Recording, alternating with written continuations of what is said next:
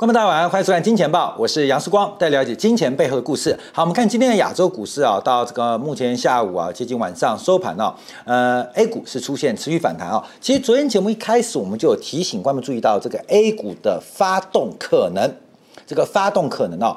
那今天我们准备的图是包括从量跟价来做解读，可是从各项的技术指标，还有宏观经济的政策跟数据啊。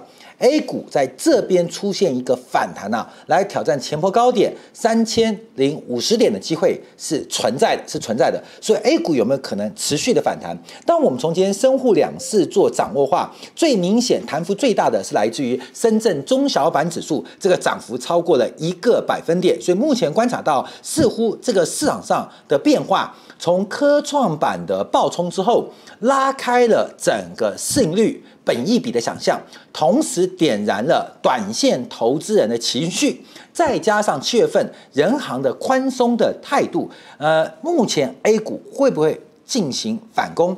而这个反攻的背景，我们要丢出一个假设，就是中美的贸易战，从六月份的 G 二十大阪峰会已经出现了一个呃敌消彼长的局面，也就是川普的民意支持度直直滑落。那对于二零二零年的连任之路有非常大的一个困难，呃，现实的困难，所以使得整个川普政府对外的政策瞬间出现转移，不管是国家安全顾问还是国务卿，现在都已经离开了川普的执政团队核心，而是由办竞选办公室的总经理跟团队开始。进驻到川普的身边，所以我们看到最近啊，不管是台湾的政治的，我们在之前的直播，还有包括了这个有关台湾呐、啊，包括了现在整个东亚的政局势忽然出现转变。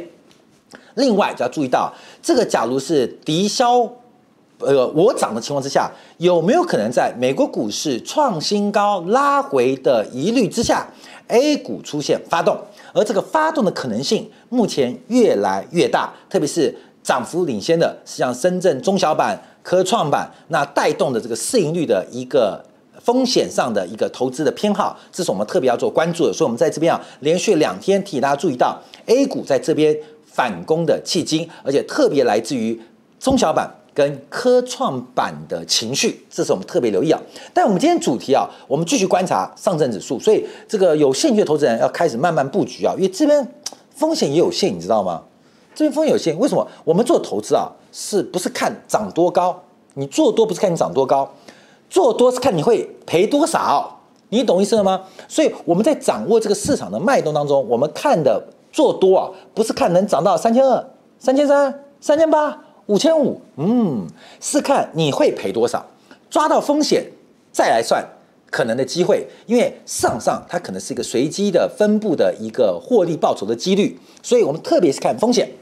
这风险很好看嘛，就是这根有缺口嘛，缺口前一根这根起涨，就是我们昨天开始讲看多乐观，到今天越来越确认风险的低点就是这一根啊。今天是礼拜几啊？礼拜三，今天礼拜三，礼拜一的礼拜四，那就是礼拜二的低点。严格来讲也是礼拜一的低点，礼拜一跟礼礼拜二的这双重低点视为做多的停损位阶。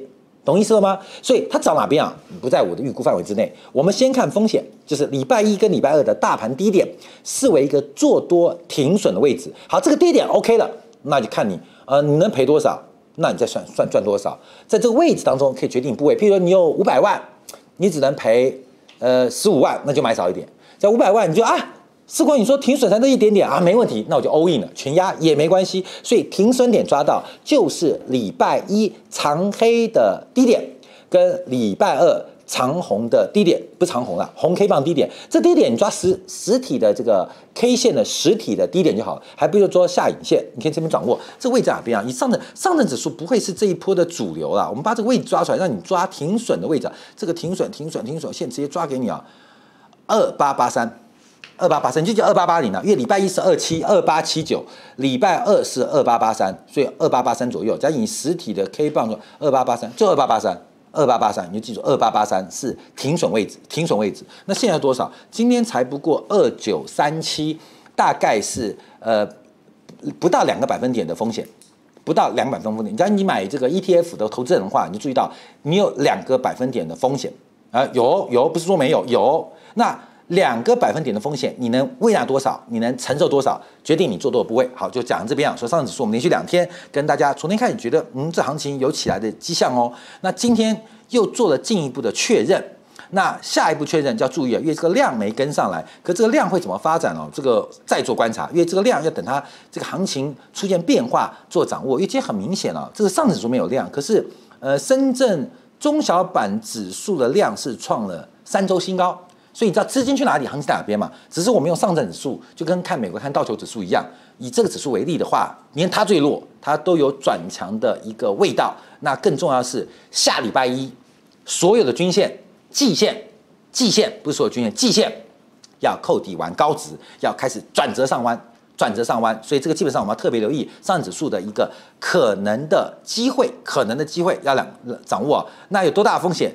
嗯，目前看起来两个 percent 不到，但一点八到一点九 percent 的风险，所以你能承到多少风险，你就做多大的部位啦。你没有那个屁股，就不要吃，不要去吃这个仙桃了。但假如有这个口袋的话，诶，可以留意一下行情在这边的变化。好，但我们今天主题啊，哦，讲了半天，其实主题是要讲美国昨天公布的 PMI 指数啊，因为昨天美国股市的 PMI 是表现非常弱。七月十号 PMI 公布了七月份采购经理人指数的一个数字啊，七月份 PMI 下降到五十。这个数字是零到一百，五十以上扩张，五十以下代表收缩，来到五十代表它是一个这个 neutral 的一个中立的格局。可是重点是哦，它已经是创下一百一十八个月新低，有没有做错啊？没错嘛，那么低啊，一百一十八个月的新低。有那么惨啊？我们看一下，这是 market 的数据。那另外还有一个美国 ISM 制造业指数啊，所以它已经创下十年新低啊！哎，你人生有几个十年啊？被你不小心碰巧碰到一次，碰到五十啊！那综合 PMI 是出现拉高，主要是服务业的一个变化，服务业是比较好的，所以抵消了制造业在这边的发展。那服务业好在哪边？等一下我们会做全球细项的一个判断。讲 PMI 的原因是讲什么原因？所以我们要讲这个。是要讲这个，是要讲这个，先拿出来讲。现在讲这个，先讲这个美国的这个队形图啊。我很喜欢把几个呃这个几个走势啊，用足球场的布阵啊，跟观众朋友一起分享。为什么？因为我们看 PMI，看货币数据，看消费者物价指数，对我投资有什么帮助？有什么帮助？其实宏观数据是非常有帮助的。那只是有的是领先指标，有的是核心的这个发动的关键。有的是落后确认指标，所以怎么分呢？就分前锋、中锋、后锋、后卫、前锋、中场、后卫。你就这样用足球场，前锋负责踢球，中场负责攻输，那后卫负责防守跟第二波、第三波的攻击。所以我们常常用这样解读，让把每一个指标，我们挑出最重要的指标布阵啊。那事实上，每一个球员可能都代表一个指标。将来啊，我们假如有机会的话，我们用更细微的一些宏观指标来跟大家分享怎么看。左左左锋，呃，左卫、右前锋、右后卫，哎，可以配哦。所以，我们先简单解读，就是 PMI，还有美元的货币供给，还有最近的 CPI 表现。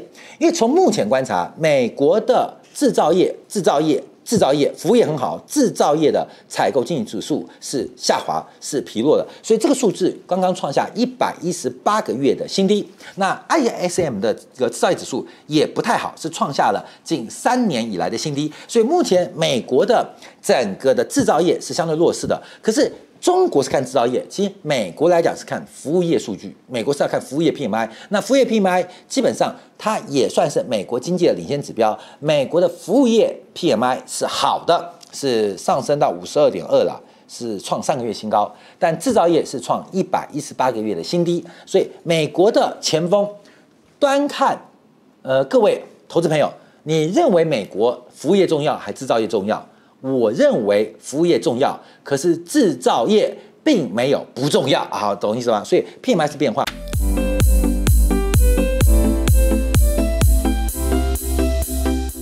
那另外我们要补充一个，就是它中场的美元剪刀差来自最新的数据啊，哎，来跟大家一起看啊，因为这数据我刚呃很忙，所以刚刚我们的这个制作人跟小编帮他做出来啊。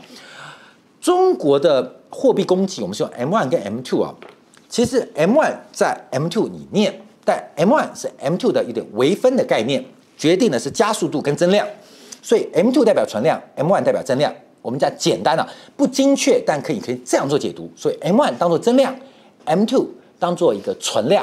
那存量是个动态的啊，增量是动态的，只是 M1 跑得比较快，它的这个波动的幅度比较大，所以从这个 M1 跟 M2 之间的剪刀差作为中国货币传导的松紧的指标。那美国怎么看呢？因为美国是世界的货币，尤其呃美国的这个商业银行跟全球商业银行的杠杆很大，所以美元的供需不完全。中国是人行决定哦，人行拍板哦，人行决定的绝对的量，同时对商业银行的干预跟影响很大。跟美联储基本上对于美国的商业银行，对于全球商业银行美元的资产负债表的杠杆管制范围啊，通常就管制力、影响力稍微比人行弱一点点啊。所以我们怎么抓美元的这个中场呢？美元中场这边啊，来来来来来，我们看这个 PMI 哦，PMI 现在大前锋。嗯，好像大前锋是篮球的，主要前锋服务业 PMI 是往前攻的，可是两个其他的锋位制造业跟其他数据是比较弱势的，所以是单兵做突破。那最重要是要看这个，为什么传出七月份要降息一码，二十五个基点，快了，快了，快了，快了，快了。今天晚上这个欧洲央行的利率决议会议就要动作了。我们看到从美元短期三个月 LIBOR，LIBOR 是伦敦银行之间的美元拆管利率，这是视同一个全球短期美元的资金成本，这叫。呃，增量指标，因为这个是一个值啊，它是一个值。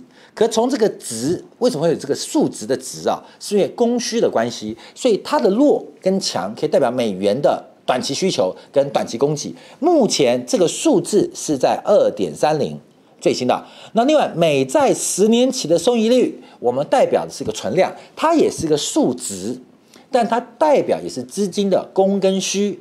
供给过多会怎样？会跌，利率会跌；需求过多怎么样？利率会涨。那目前我们看到这个目前美元的资金供需啊来讲话，并不是供给不足，因为美联储目前还在缩表，主要是需求不太妙，需求不太妙。所以拉回到中场做观察，什么意思呢？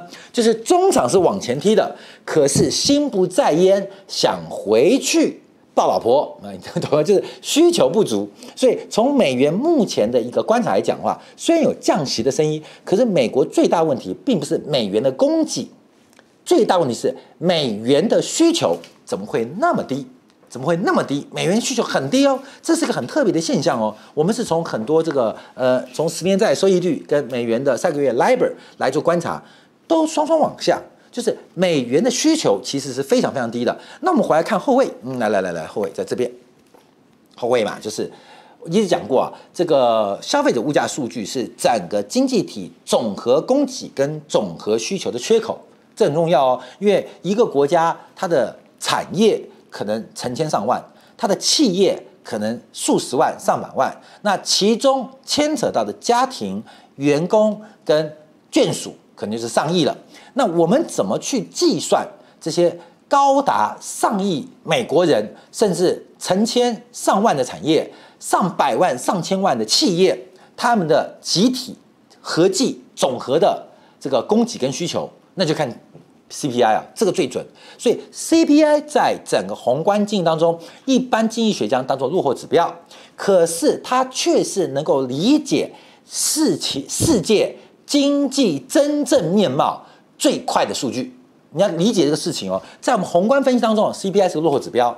可是我们要理解这个全世界，因为很难理解哦。我们现在你看，这个已经西元二零一九年了，我们现在连一九八六年的事情还摸不起真相哦。最近五十年不是这个呃，这个就是谁谁登月啊？那个那个那个那个阿姆斯壮登月，五十年喽，现在还有人怀疑是真的登月还是假的登月？你懂意思吗？了解真相有多久？五十年都不见得够哦，哎，我们现在常常看到历史啊，这几年大家看二月河的小说，看到雍正王朝、这个康熙王朝、乾隆王朝，感觉让我们又了解另外一个真相。所以真相要多早了解？十年没有真相，五十年没有真相，五百年的过去式可能永远找不到真相，知道吧？真相无价，真相无价。有时候不知道真相比知道真相来得好。可是我们对于宏观跟投资分析，我们需要真相。那真相哪里来？真相从 CPI 来。你懂意思吗？因为它是一个总和供给跟总和需求的结果。当总和需求大过供给，物价怎样？走高。当总和供给大过总和需求时候，物价怎样？走低。所以，我们从整个目前美国的物价，从 CPI 跟核心 CPI 来观察，特别是核心 CPI，目前是反弹的。所以，目前美国经济啊，最怕的事情什么？你知道，后卫的决心比中场强，中场的决心比前锋更强。这什么队形？你知道吗？前面在肉搏战。后卫在吹电风扇，你知道，一个一个是肉搏战，一个是电风扇，你知道，他很凉，他很凉的人，呃，很有这个企图心。前面肉搏战人一点信心都没有，所以现在美国的经济很特别，它是整个倒置的。但因为啊，这个目前要去进球嘛，这个川普要选上，要得分嘛，那要怎么得分？经济要好嘛，所以总教练啊，就是鲍威尔，那总教练不重要哦。总经理比较重要，美国的球队啊，总经理比总教练重要，因为总教练是总经理请的啦。总教练负责战术的执行，总经理负责战略的安排。总经理觉得这个球赛有问题，总教练觉得这个球赛有问题，可是总经理不管，他说你一定要给我得分，你现在管你任何的理由，你都要给我往前压、往前冲，所以就变成政治干预。美联储的货币政策，所以我们从这几个数据观察，美国的经济发展有点反过来，因为过去应该是 PMI 领先，然后呃货币供给扮演一个关键角色，然后后卫它反应最慢。可事实上，现在美国的经济啊，现在出现扭曲啊，基本上原因就是它整个面貌出现一些比较大的一些变化。那我们再往下做观察啊，这我们常讲的库存周期啊，因为周期有很多种。有包括了生产力周期，这我常在节目提到的，包括了工业革命，爱迪生找到了电，然后会把电来运用在电泡上、电灯灯泡上，这是一个工业革命。包括现在 ICT 产业革命，这两千年的这个网络泡沫创造了一个工业跟生产力的革命，革命这种东西啊，可遇不可求。现在五 G 的应用也不过是这个九零年代、上世纪九年代 ICT 革命的一个。衍生而已啊，所以你要碰到一个生产力的革命，基本上那等待一个伟大的发明家或伟大的政治社会的革命家出现，才会碰到这种生产力的变化。同样，那可能要等很久。那另外一种是长期的信贷需求，那就跟什么战后婴儿潮跟少子化有关。那第三种就是商业周期，那就更短了。所以生产力周期可能快三十年，慢一百年。碰到一个周期，你一辈子可能碰不到一个哦，你有可能一辈子碰到一个中间的转折。那假如你碰到转折，你一定看到一个坏掉的，一个才刚刚好的，你就 GG 了，你就挂了，你知道吗？所以我们在什么周期当中要掌握出来。那另外，长期这个信贷周期，它也是跟少子化跟人口红利有关。那这些都太久了，我们等不及。它有长期，我可以告诉你哦，长期我确认一件事情很准。你想不知道名牌？我跟你，我告诉你一个保证的方向，来，快点。打赏一万块，我告诉你，保证名牌，保证名牌。我跟你讲，保证你会死掉，哎，你懂吗？这种保证你会死掉，这你也知道，我也知道，不用说士官来教我说保证死掉，就是太久的事情，我们管不到，我们只管今天跟明天更好。把昨天的这个呃恩仇给抹灭掉，顶多这样。所以，我们回来讲的是第三个周期，叫商业周期。商业周期就短，大概三到七年，跟资本财跟耐久财的循环有关。那也太久了，谁管七年以后的事情？你知道吗？谁管七年之后的事情？那用七年来讲，老婆都不是耐久财，你知道吗？所以七年太久了，那怎么办？我们就看到更短周期，叫做库存周期。那库存周期可以短到一年半。所以更短哦，有九个月就一个周期循环，所以库存周期对我们的投资啊比较有用，对于我们的分析跟我们的投资理财会直接相关。因为生产力周期、长期的信贷周期、商业周期，动不动就是五十一百年，不然信贷周期就是三十年，商业周期少说要三到五七年，那怎么办呢？那最重要的是库存周期。好，我们再一次强调，因为目前大陆。它在底部，这是我们从今年、从去年年底到现在观察，我们到目前都很准哦。双底结构，双底结构有没有讲错？没有吧？长期看金钱报告没有？我们一直讲的很绝对哦。我们金钱豹团队跟世光一直很绝对。为什么绝对？不是我们绝对的方向跟是非，而是我觉得我们要提出大胆的主观的一个建议跟看法，让你比较好参考。最简单的结局是这个行情啊，盘整区间啊，你懂我意思吗？那这盘会跌呢？有可能整理待变，讲的跟放屁一样啊！我们不讲，所以世光讲股票有没有讲盘整呢？没有，从来没有。不仅我不讲，而且我瞧不起没讲盘整的人。只要讲整理，讲行情在等你，就是你看不懂，你懂意思吗？不是对错的问题，是看不懂，你知道看不懂。所以基本上我们一直在从过去第四季，呃，第四季末到今年第一届反弹，我们说会拉回第二次。为什么？因为我们认为中国的库存周期现在绝对的低点。可是为双底结构，要不要结束了？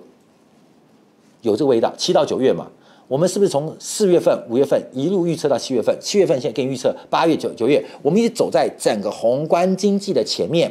而从证券市场的价格表现，它就会跟我们出现同步的变化。所以目前中国的双底可能结束了，但我们先不讨论这个问题，我们讨论美国周期，因为美国周期啊。这是我在五月中下的结论啊！为什么 A 股七到九月份有可能开始见到低点？面对第四季出现一个比较像样的多头的回升、反弹、攻击，随便随便，为什么会变成多头？因为美国的周期往下，中国的库存周期往上，这是指的是实体的变化哦。美国周期往下要干嘛？要降息。美国周期往下干嘛？要降息。降息。请问钱是往低处走还是往高处爬？水往低处流，人往高处爬。钱跟水不一样，钱是往高报酬的地方走。所以美国的宽松非常有可能出现一种叫外溢效果。外溢到哪边？外溢到一个正在结束库存周期底部整理的市场。所以美国的周期往下，有可能它的宽松政策。不说美国股市要崩盘哦，而是它的外溢结果会跑来对于 A 股市场产生一个正面加分的变化，所以要特别留意啊。这个变化就是周期中国即将结束，即将啊，其实就算不不即将也快了啦。可是美国的宽松即将，就算不即将也快了，因为马上就要利率决策会议啊，所以美国的外溢效果非常有可能溢到中国市场来，所以这跟。政治立场没关系，大家掌握到 A 股在目前七到九月份可能出现的投资机会。以短期来讲，我刚刚特别提到了二八八三是一个上证指数的停损位置，但这一波的 A 股看样子玩的并不是上证指数，玩的可能是中小板。为什么玩中小板？因为科创板带动了投资情绪跟市盈率、本一比的一个比价空间，所以我们特别留意啊，说美国经济在这边发展。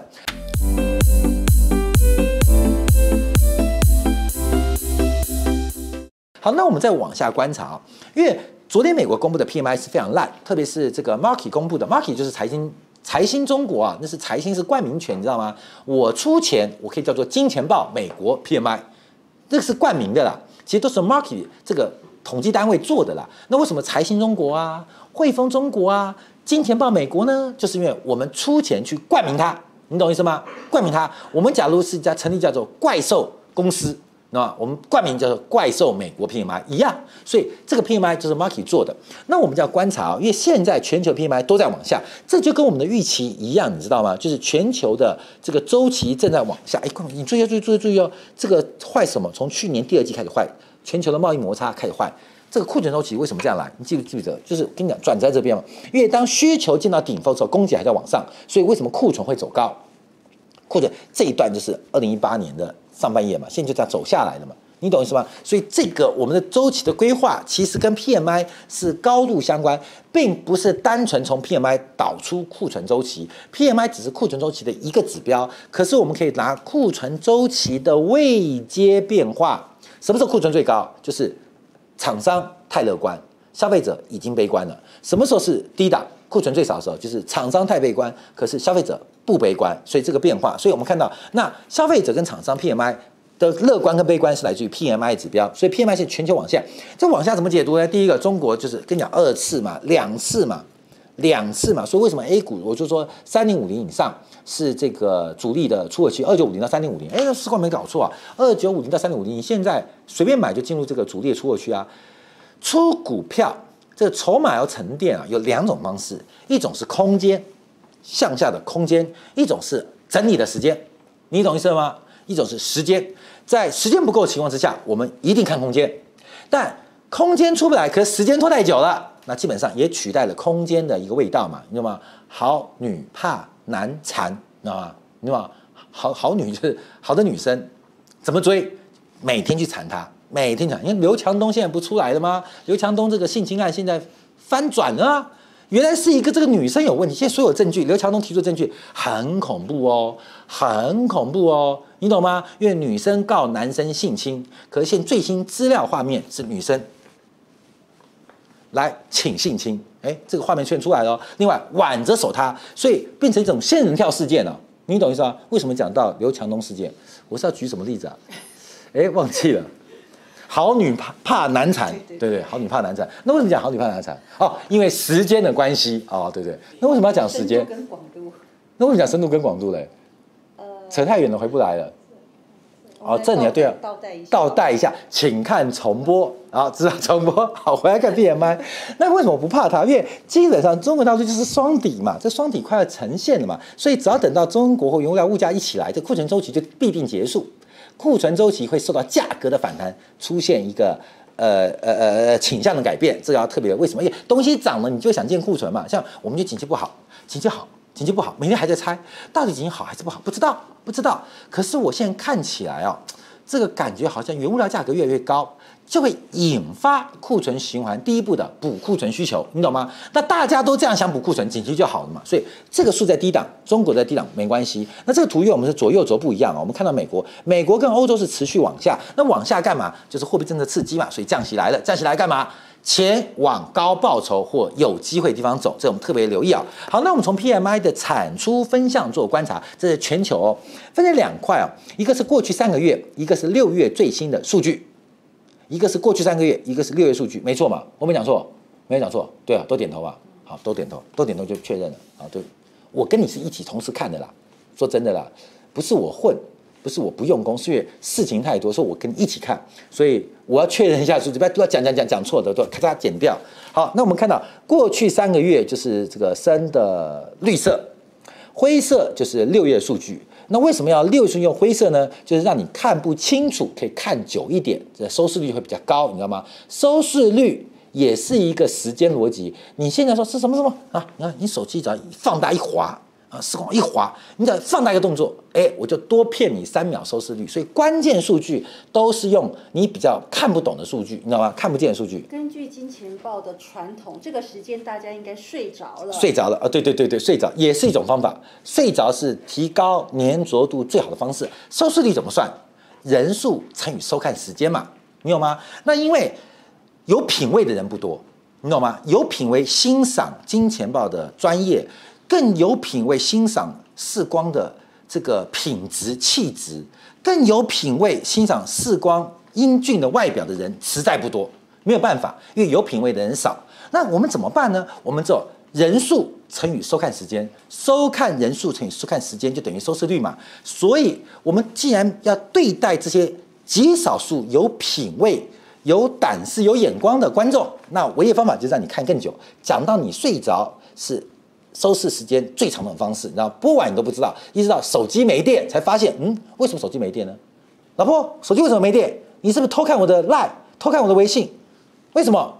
儿子，为什么我手机没电？是不是你偷拿去打电动？爸爸不是，是你看金钱豹看到睡着了啊，你懂吗？这就是我们的第一目标，这是我们商业目标，你懂吗？这是我们核心的竞争力，就是催眠。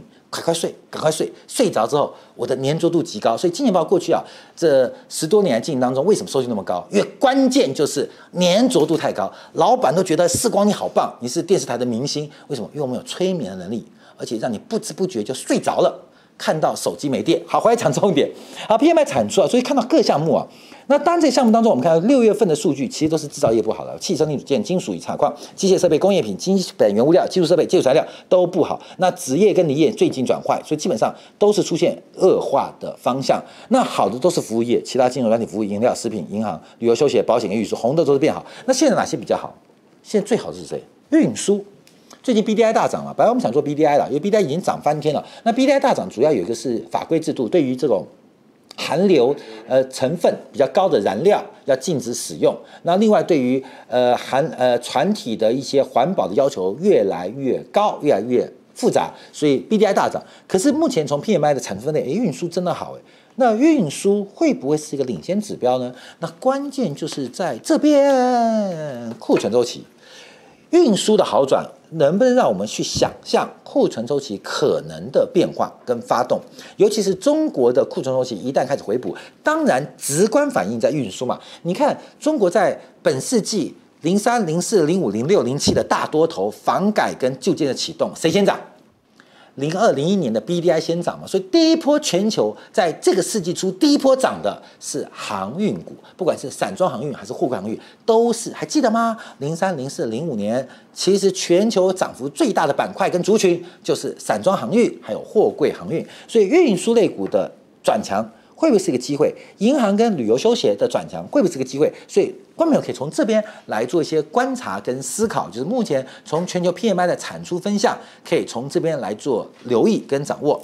好，最后我们要确认一个事情，最后确认的事情，因为美国会降息，美国会降息，美国看 Caterpillar，简称 Cat，简称猫，呃 Cat，所以很多这个呃全球最大的这个柴油引擎啊、挖矿机啊，反正那种可以载一百五十吨、三百吨的货车都是他做的。